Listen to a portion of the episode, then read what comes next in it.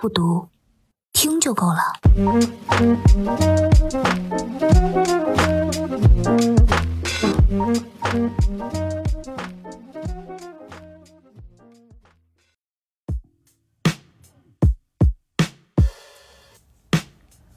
说不定每一个人的心里都会有这么一段已经溜走的黄金岁月，它炙热明亮，像沙子一样的柔软。它已遥远的如同海市蜃楼，却又支撑着我们每日前行，是我们的精神绿洲。以上这一段话呢，是来自我最近新读到的一本书，也是小飞很早很早以前就向我推荐过的一本书，来自他的女神三毛所写的书《撒哈拉的故事》。我们今天就一起来聊一聊撒哈拉的故事。嗯，呃，三毛一直是我特别特别喜欢的一个作家，就是因为最开始喜欢他，我好像他很多粉丝最开始喜欢他都是因为这本书，就是被他的那种流浪、自由、洒脱的个性，对，真又真实，然后就一下子会吸引到，导致我后后可能就是后二十年吧，穿着打扮都一直不太那个。不太现代，嗯，他我觉得怎么说呢？尤其是看到三毛的一些照片之后，我能 get 到的一些穿衣风格了，是吧？是吧？而且是永远不过时的，你现在看还是很好看。对，而且你看三毛的书的时候，因为我刚看完嘛，所以我觉得可能说我目前一些感受会更加新鲜一点。我当时刚看他这本书的时候，第一个非常明显的一个感受就是他的文字太有共情能力了，就。你会意识得到这是一个多么有天赋的一个学生，包括我在之前呢看了三毛的，呃，也不是三毛的书啊，是白先勇。白先勇呢是这个国民党时期的一员大将，桂系军阀白崇禧的最小的一个儿子。那他们当时呢，因为一起都到了台湾，白先勇也是从小在台湾长大，也不是从小啊，是慢慢的在台湾长大的这么一个人。他呢是三毛的老师，就是那个画家。他和那个画家是好朋友，然后所以呢，三毛是通过那个画家，呃，那个画家是把三毛的这个写的一篇小文章，我记得是拿给白先勇说，这个这是我学生写的一点小东西，你帮他看一看。白先勇看了之后，通过文字认识的三毛，所以说白先勇和三毛实际上两个人也是旧相识，而我呢，正好又是通过白先勇对于三毛的一些。呃，可以说第一次见面的一些第一印象吧，写了一篇小散文，然后决定来看三毛的书的。看了之后，我就理解为什么白先勇会对三毛怎么说呢，总是怀有一定的好感啊。因为三毛真的他写字，他的文字太有共情能力了，看得出是一个非常有写作天赋的一个学生。你根本想不到，这个学生却在小的时候。因为和学校里的老师的一些意见格格不入而选择了退学，对吧？嗯，对，而且他就是特别喜欢的，就是去坟头看书嘛。我就逃学看书，哎，我觉得太就是对我来说是一件很浪漫的事情，因为我以前逃逃唯一一次的逃学都是去为了烫头发。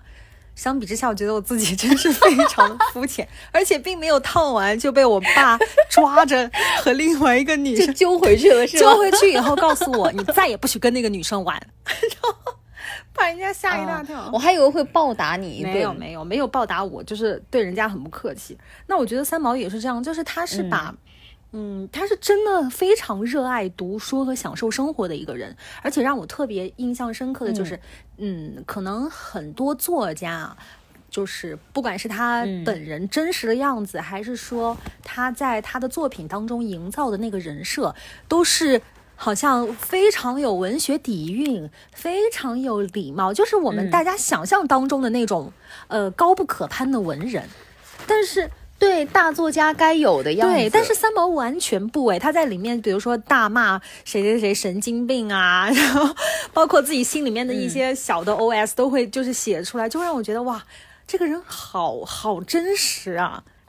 对，我觉得你说到这个，突然让我想到三毛在《撒哈拉故事》这本书当中呢，最后写了一篇可以说是对各位读者的一篇。一段话吧，应该可以这么说。他在里面呢，其实也聊到了很多啊，说这个，呃，现在回来了之后啊，回到台湾了，然后非常感谢大家对于他的一些喜爱，基本都是这样子的一些话。然后呢，他当时也说了一句话，他说：“亲爱的小读者，我是多么的看重你们！但愿三毛的书能够在沉重的课业之外，给你带来片刻的轻松时光。如果朋友们还没有厌倦了这个如我一样的小人物三毛，我愿意做一个不断说故事的人。我不会讲什么大道理，因为我没有学问。但是呢，我愿意在将来的日子里面仍做不断的努力，以我的手写我的口，以我的心表达我的心声。”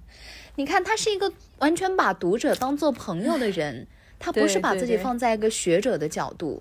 嗯，这一点就很容易在我们这种学呃什么学者，在我们这种我们现在已经不是了，白了，在我们这样的读者心里面，立刻就能够获得一个最基础的一个好感加分吧。更何况这个小记是放在了整本书读完以后，你再去看这本小记，你会感觉到他是一个多么诚恳的一个人呐。嗯。是的，我觉得他在这本书里面写到的他在撒哈拉的生活是，呃，跟我想象当中撒哈拉沙漠的气质是一样的。也就是因为如此，我一直就是从看完这本书开始到现在，我都特别想，就是如果以后结婚了，找到我自己的荷西，能能跟他一起去一趟撒哈拉。嗯，我特别理解你的想法，我看完这个书也是这样的想法，对吧？Oh my god！我我就是特别印象特别深刻的是，就是在呃最开始书里面提到他们为什么会去到撒哈拉的时候，我特别特别感动。就是撒哈拉，我觉得已经撒哈拉就等于三毛加荷西，他们俩缺一不可。嗯，少了一个撒哈拉都不是那个味道。好像是因为嗯书里面就是说。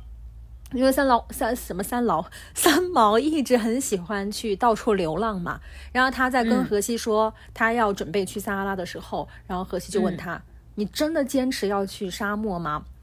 嗯，然后三毛重重的点了一下头，他说他非常清楚自己要做什么。嗯嗯，然后荷西就虽然嘴里面有点抱怨，就觉得好像为什么两个人在一起还总是因为三毛老见不到面，他还是。呃，不声不响的就申请到了撒哈拉的一个那个工作，而且比三毛还先早到那个撒哈拉，我就觉得啊，太就是这是我心目当中最好的爱情，就是和撒哈拉一样，他首先要是自由的，要是独立的两个人，我觉得可能也是他们俩互相吸引的一个特别重要的原因，就很尊重对方。我觉得荷西做的最好的一点，你有没有发现，就是他真的是。愿意站在三毛这一边的，他并不是那种无脑的站着，因为我记得三毛有写，他说他刚刚到撒哈拉的时候，荷西就也不能说警告他啊，但是就提前告诉他说，三毛沙漠的生活完全不是你想象的那样，荷西是会告诉他生活残酷的一面，但是依旧会选择陪着他，这一点是最让人感动的，不是吗？对。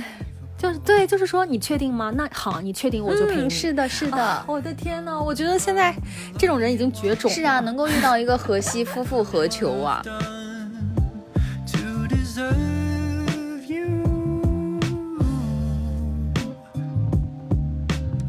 他们俩其实，你觉不觉得有一些特别有意思的点？他们频率都在一起。我记得里面有一段有一个小故事特别好玩，是说三毛好奇非洲女人洗澡，然后就听说非洲女人会在海边哪个地方，因为他们很久才洗一次澡。三毛就说他一定要去看，然后荷西就同意了。完了，两个人就悄悄地潜到那边去看非洲女人洗澡，发现说他们真的是会把海水倒灌到身体里面的。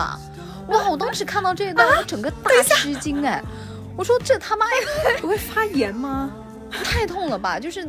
到海水边呐，哦，他们就会把那个通过下体，然后把海水真的倒灌到体内去洗一遍。我的天呐！嗯，现在还会吗？非洲人？现在我倒不知道。后来他就说，最后还被差点被人抓到，他们俩就疯狂的跑，跑了之后那一个。呃，撒哈拉人甚至还试探性的问过荷西 说：“听说最近有个东方女人到处看人洗澡，人家说你……”然后荷西立刻立马回答说：“我从来没有听说过，我的太太也从来没有去过那个叫博哈多海湾的地方。”然后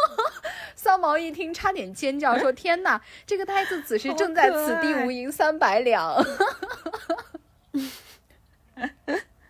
所以这一段真的太可爱，结果后面还后面还有更可爱的是什么？三毛居然笑容可掬的说：“有啦，我知道有个东方女人看人洗澡。”然后荷西一脸惊愕的表情看着三毛，三毛又说：“上星期飞机不是送来了一大批日本游客吗？日本人喜欢研究别人怎么洗澡，尤其是日本女人，到处问别人洗澡在哪里。这是我们中国人心里面都非常懂的一个梗吧，我相信。而且还有一些小故事啊，就不仅说三毛的书里面，为什么我们喜欢这本 书？除了记录了一些像可能说非常健康的爱情啊、两性关系，让我们可从可以从中学到一些新的东西以外，然后也记录了一些非常有趣的啊，就像刚才我们和大家分享到的偷看非洲女人洗澡这种离谱又无厘头的事情，还有一些呢，我是特别喜欢三毛，就是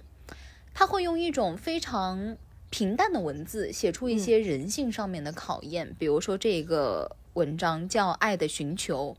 他提到说他和荷西居住的那个小屋附近开了有这么一家小小的杂货店，这个杂货店里面呢有一个管店的年轻人，这个年轻人呢叫沙伦，我不记我不知道你记不记得这个故事啊？说沙伦呢，嗯，说沙伦这个年轻人是这样子的，他有一个。我不记得太太，但他的太太呢没有和他住在一起，嗯，他就很想念自己的太太嘛。因为沙伦后面也和三毛解释说，那个他为了娶这个太太，已经把自己身上所有的钱都掏光了，而且那个钱的金额实际上是蛮大的。三毛就很离很不可思议啊，就说你骗我的，你不会有那么多钱。后来沙伦解释说是把他父亲意外死亡以后的那一笔赔偿款。全部都给了这个女人，就是为了娶她。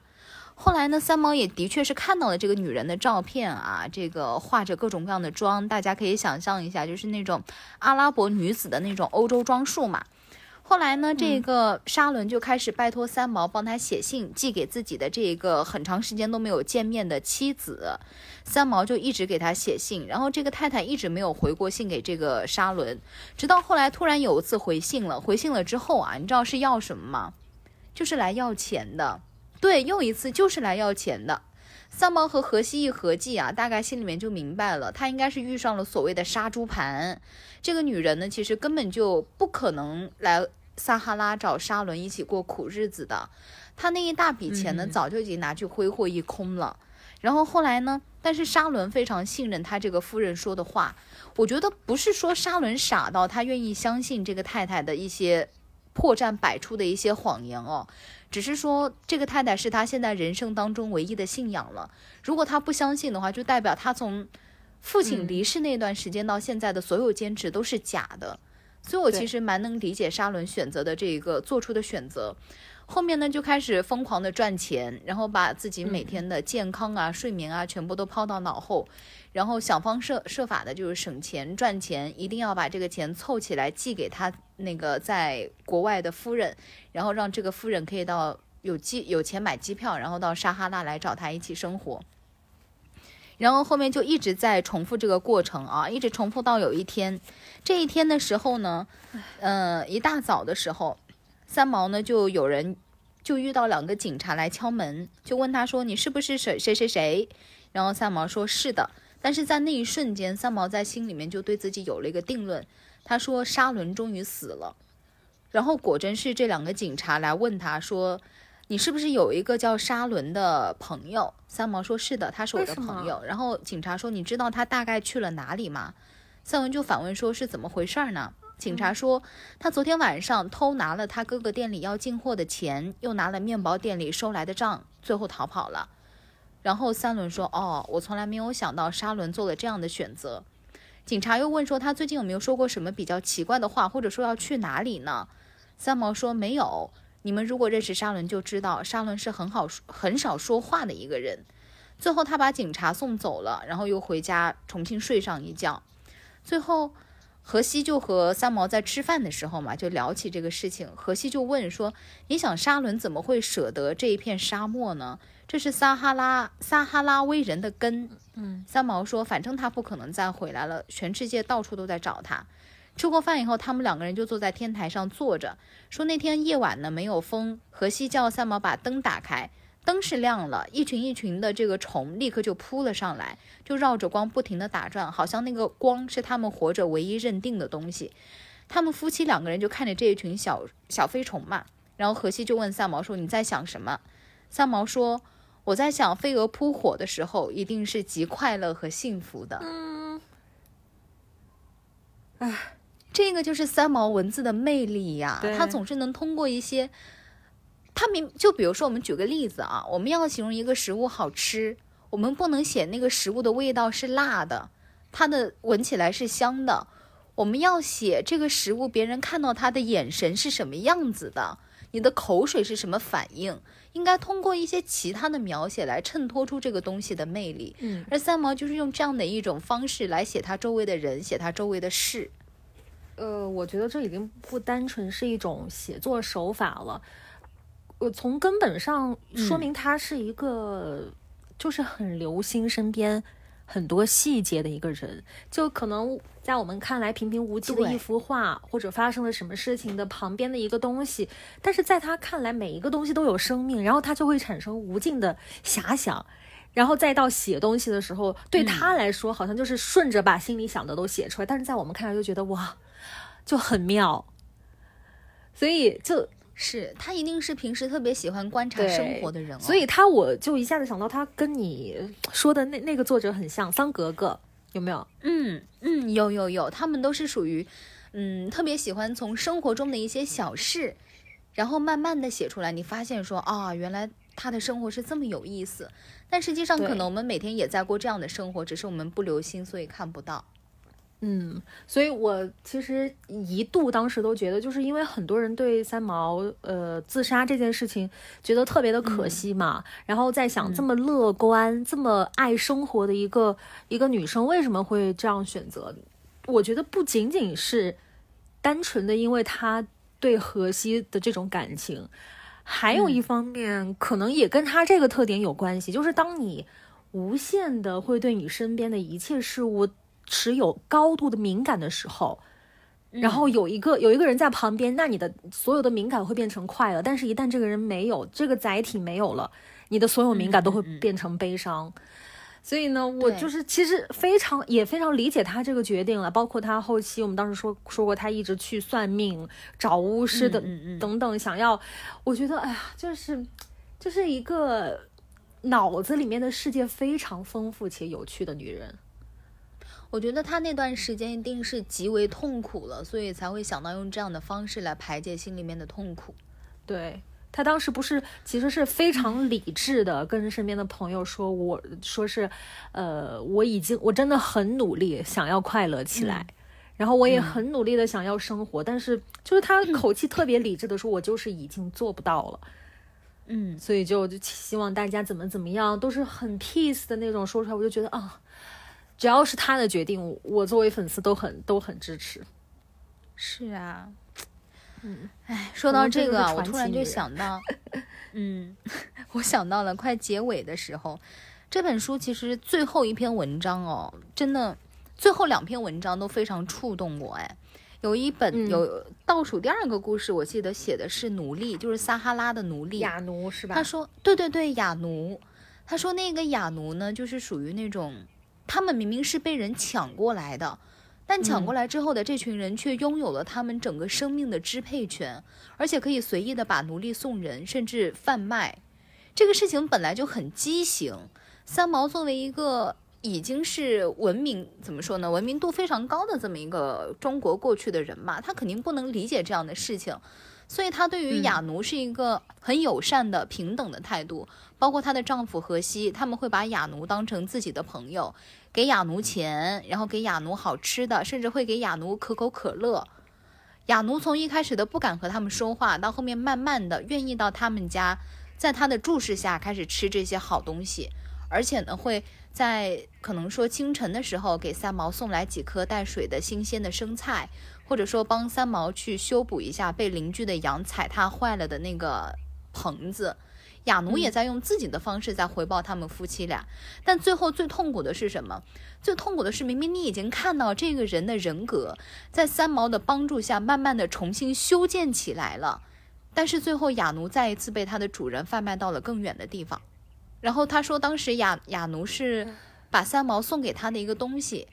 重新好像是钱吧，还有一个围巾还是地毯什么的，毯这是三毛嗯唯一能为、对唯一能为雅奴做的了，因为雅奴已经被卖掉了，三毛真是什么都做不了了。然后雅奴抱着那些东西，像发疯一样的跑回了自己那个破旧的小帐篷的房子前面，然后把这些东西一股脑全部塞给了他那个还不会说话的妻子，然后说雅奴当时就突然一下就哭了，我就看到这个我难受的不行。嗯嗯，好像我有一点印象，这这一这一篇应该是他这一本书最虐的一一个故事。应该是第二虐，最虐的是最后一个故事，你记不记得？说的是这个呃摩洛哥、还有西班牙、还有撒哈拉三个地方的一个所谓的独立战争嘛。我的天呐，最后那个故事真是看得我难受的不行。然后大结局的时候，明明他写的是朋友之间的故事，但是就是能从朋友之间的这个故事，你你能够切实的体会到。比更加直接的去描述战争的残忍，会让你有更大的触动。而且最难受的是，他最后提到里面故事里面那么有趣的、那么美丽、那么善良的一群人，全部都死了。而三毛最终是靠着荷西的朋友买到了机票，然后顺利回到了台湾。这就是，哎，就是我我一直就是一开始读这本书的时候，我我在我心里边，我觉得三毛可能是一个会拼命反抗这个世界的那种人，然后所有的不平等，嗯他都会努力去做抗争。但是其实我在这本书里面发现，他。也没有说是完全这么不理智的一个人，因为他知道很多东西他没有办法嗯改变，他只能从自己的一些小事啊、行为举止当中去力所能及的是做他作为个人来说能够做到的一些东西。但是有些东西，我觉得这个世界本身，嗯，存在存在的一些不平等，这些东西就是没有办法消灭的。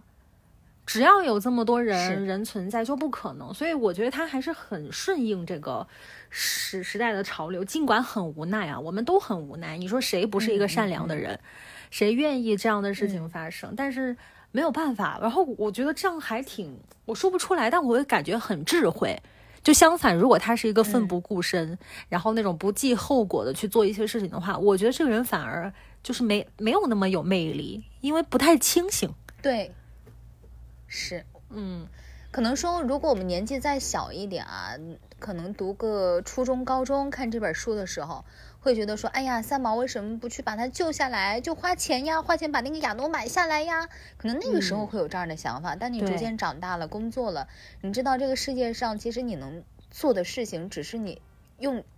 真的就只有你自己吧。你唯一，你只能让自己去帮助这个人，你不能让其他人去帮助这个人，因为你没有这个权利，你也没有这个能力。对，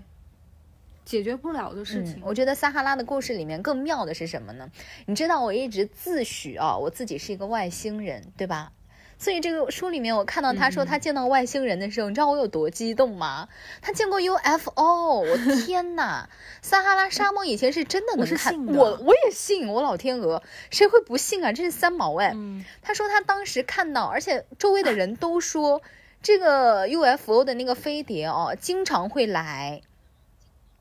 好有趣啊！而且他还被那个说当地一个大巫师，是不是巫师的那个黑诅咒？诅咒到嗯就是他整个人把他嗯身上的很小的一些毛病。举个例子啊，比如说我来大姨妈的时候肚子会痛，那这一次我可能就会会被痛死，就把你身上一些平时的小毛小病会放大一百倍吧，然后让你很痛苦，一直折磨你，直到你的生命结束。很多人听起来会觉得这不是那种低级那种三级那种三级片里面很奇怪那种恐怖的那种情节哦，但这个事情却是真嗯真实实发生在三毛身上的。对啊，你就想，哎呀，如果，哎，所以我就一直很想当三毛，但是没有人能做到。我觉得很多人喜欢他，也是想想变成他吧。嗯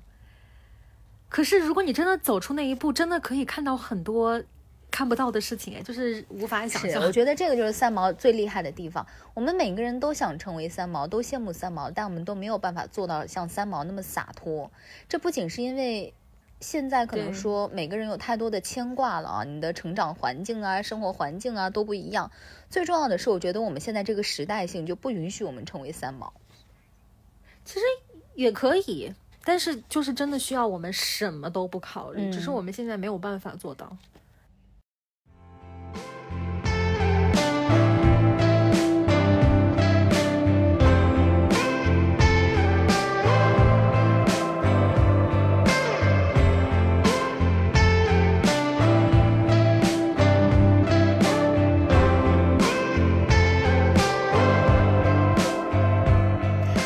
最后再分享两个三毛的小故事吧。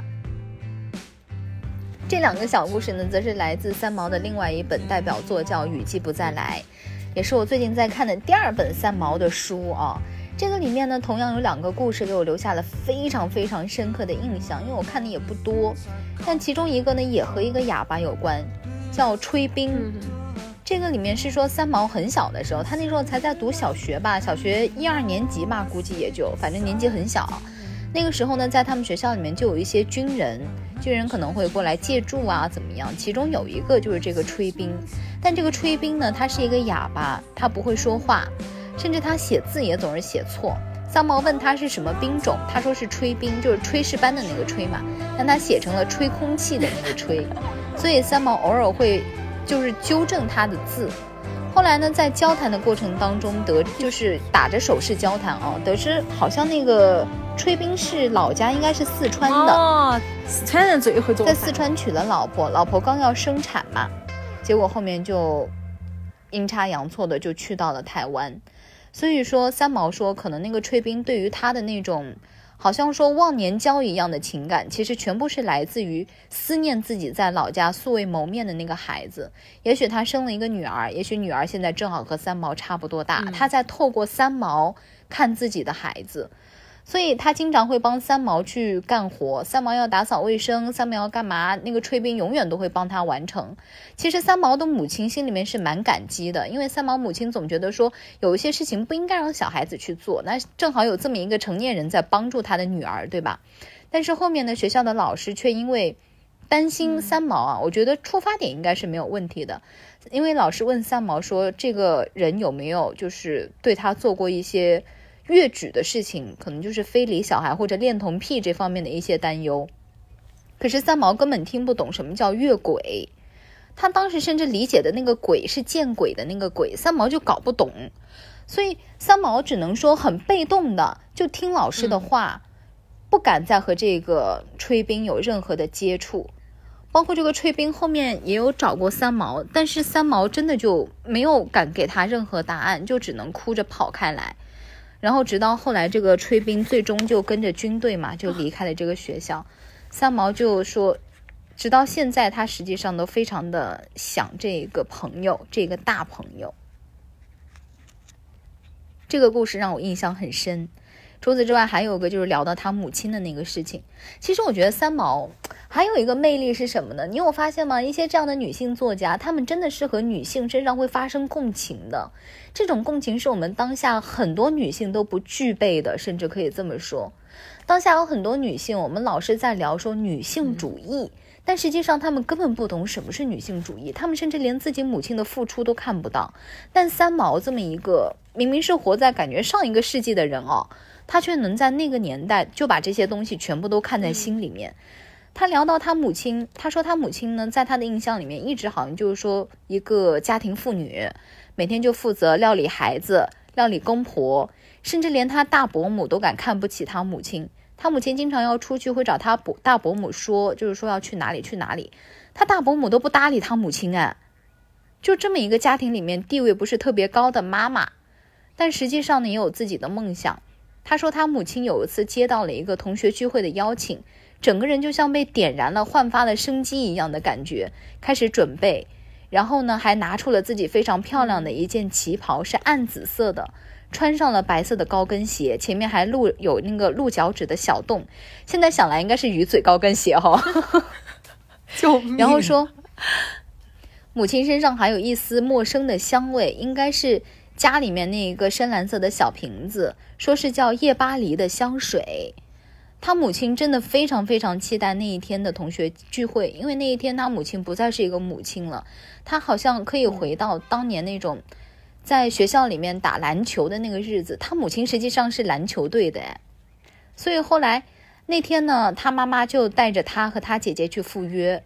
但因为正好是遇到了下大雨，然后那个车夫嘛，就是拉着这个车一直在跑，但最终还是没有赶上同学聚会的那一辆车。嗯，后来他母亲就好像整个人就突然泄气了，就松下来了，就说我们回家吧。回家了之后，把那些东西都收起来，又重新回到了平时那个寡言少语的，然后永远只会围着孩子、丈夫打转的妈妈。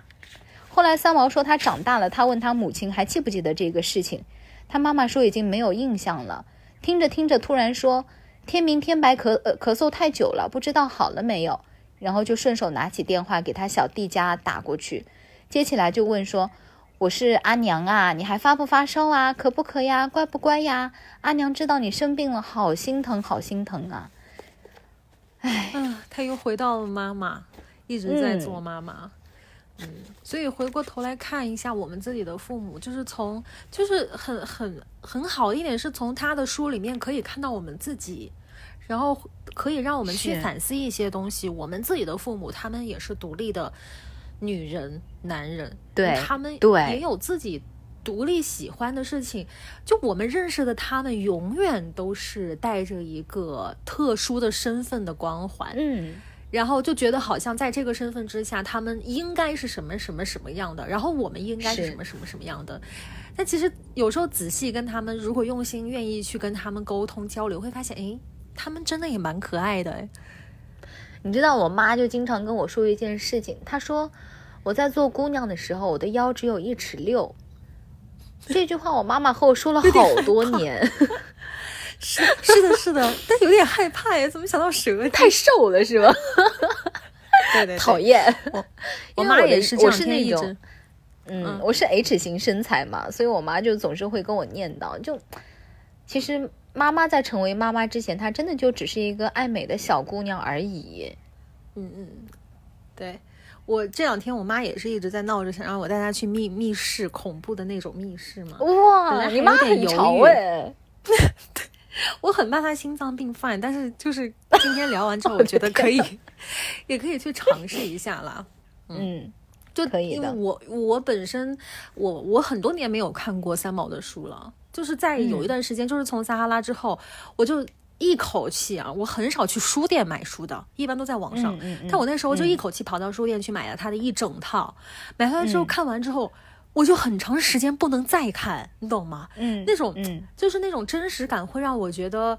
呃，可能那时候的我从他的书里面看到我自己的某些部分，很是很想逃离的。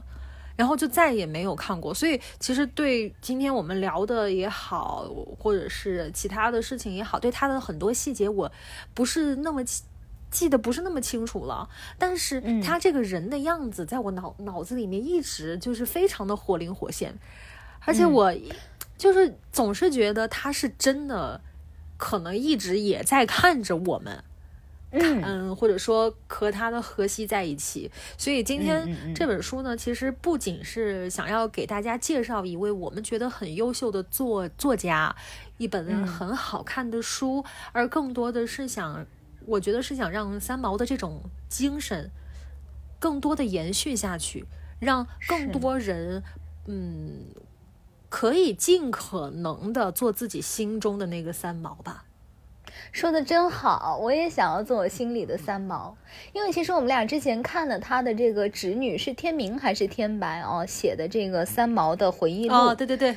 他他还在小红书上给我们评论了，也不知道是真的人还是假的，记不记得？真假的？我去看看，我妈呀，这一下午鸡皮疙瘩起来了，因为我刚刚想说，我觉得他写的不太好，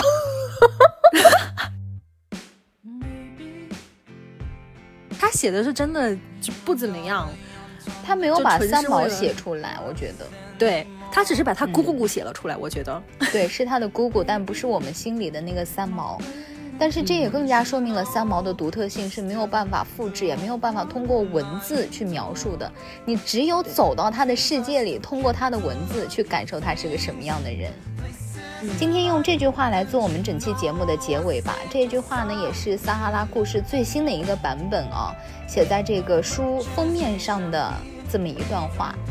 首先呢是引用了三毛的一句自己说过的话，他说：“我没有迷路，我只是在开新地图。”然后呢又另外一段话，这个话应该是编辑给他加上的，但我觉得非常的好。这个编辑说，在另外一个平行的时空里，在故事的另外一个结局里，我想他或许还能在撒哈拉里面做一个住到八十岁的酷奶奶吧。可以的，一定可以的。